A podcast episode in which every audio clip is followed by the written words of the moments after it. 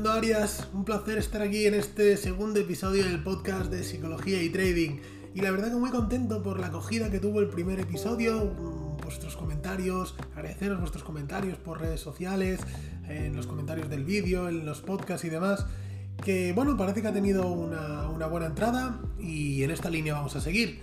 Así que vamos a empezar con este segundo episodio y hoy hablamos de algo que todos los traders anhelan, ¿no? Es la deseada consistencia, la consistencia del trading.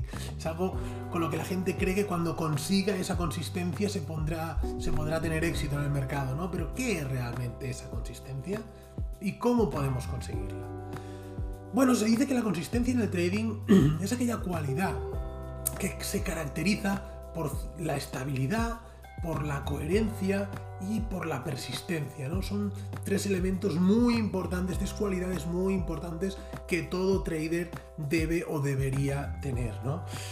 En el mundo del trading esto se traduce en una estabilidad eh, en nuestra operativa, con unos resultados mm, relativamente homogéneos en nuestros días de operativa. Eh, más vale, y siempre pongo el mismo ejemplo, yo prefiero un trader que cada día consigue una media de 10 puntos, a lo mejor consigue 12, eh, otro día consigue 10, otro día pierde 5 o 6, eh, otro día gana 20 o por día pierde 15, ¿vale? Son cifras, bueno, bien, ¿no? Más o menos están dentro de un rango. Eh, a otro trader que a lo mejor coge un día una tendencia de 200 puntos, luego otro día pierde 100 en múltiples operaciones, luego pierde 50, pierde 150. Mm, vemos que hay diferentes variaciones en, los dos tipos de traders. ¿no? Entonces la consistencia es aquel que consigue unos resultados regulares en el tiempo, con, unos, eh, con unas pérdidas limitadas y gestionadas y unas ganancias, pues bueno, mm, relativamente estables en base a lo que nos marca nuestro plan de trading. Más adelante, incluso en otros episodios, hablaremos de ello, ¿no? Pero sí que es importante tener esa eh, homogénea operativa. En segundo lugar, eh, operaciones similares las unas a las otras.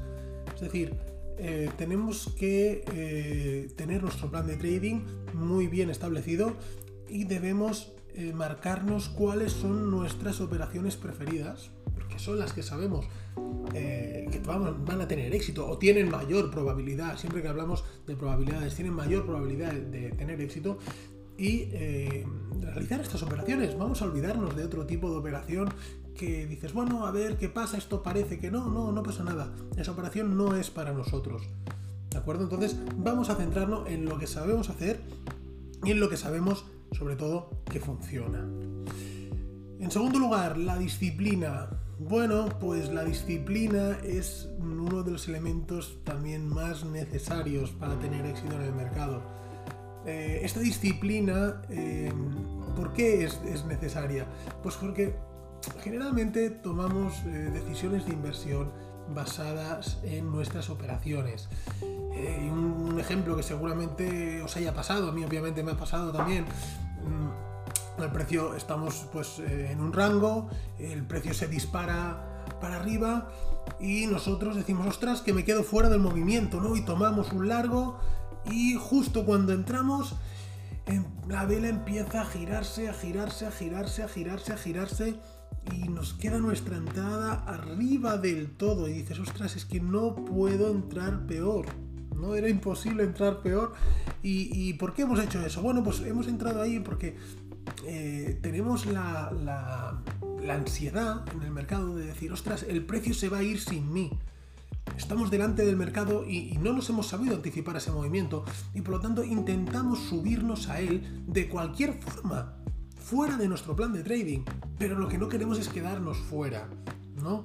Entonces, eh, bueno, eso eh, es uno de los errores más habituales de los, de los traders principiantes, el, querer no quedarse fuera de los movimientos. Y debemos aprender a que hay movimientos que no son para nosotros. Es imposible coger todos los movimientos que se produzcan en el mercado.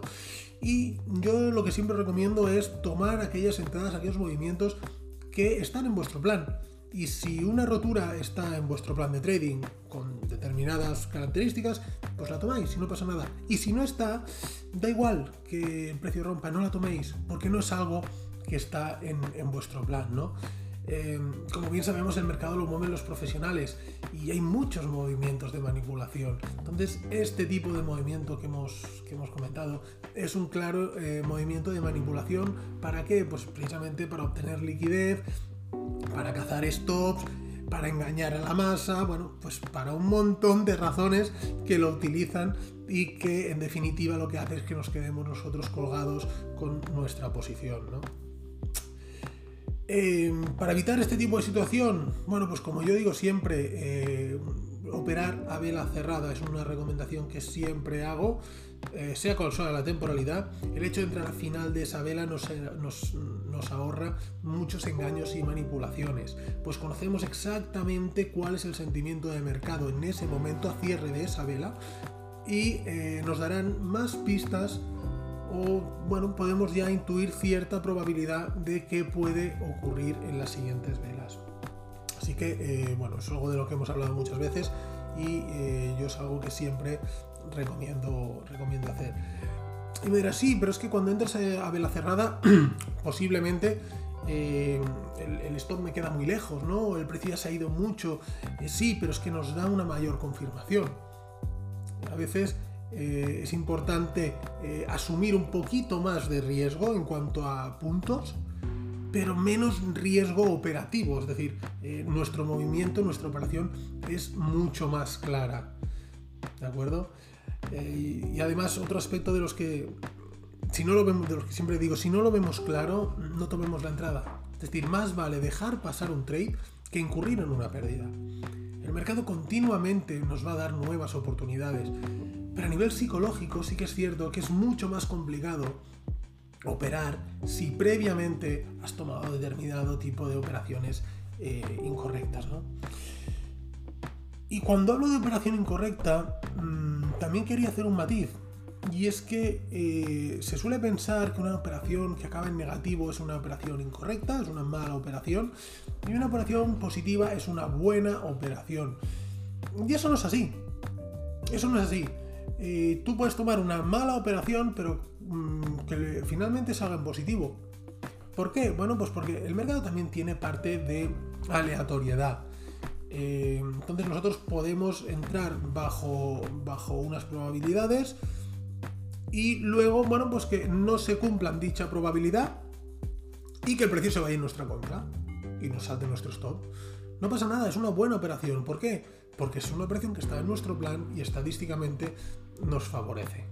Por lo tanto, mm, no caigamos en el error de eh, considerar las operaciones perdedoras como malas operaciones y viceversa. Las buenas operaciones eh, o las operaciones ganadoras como buenas operaciones.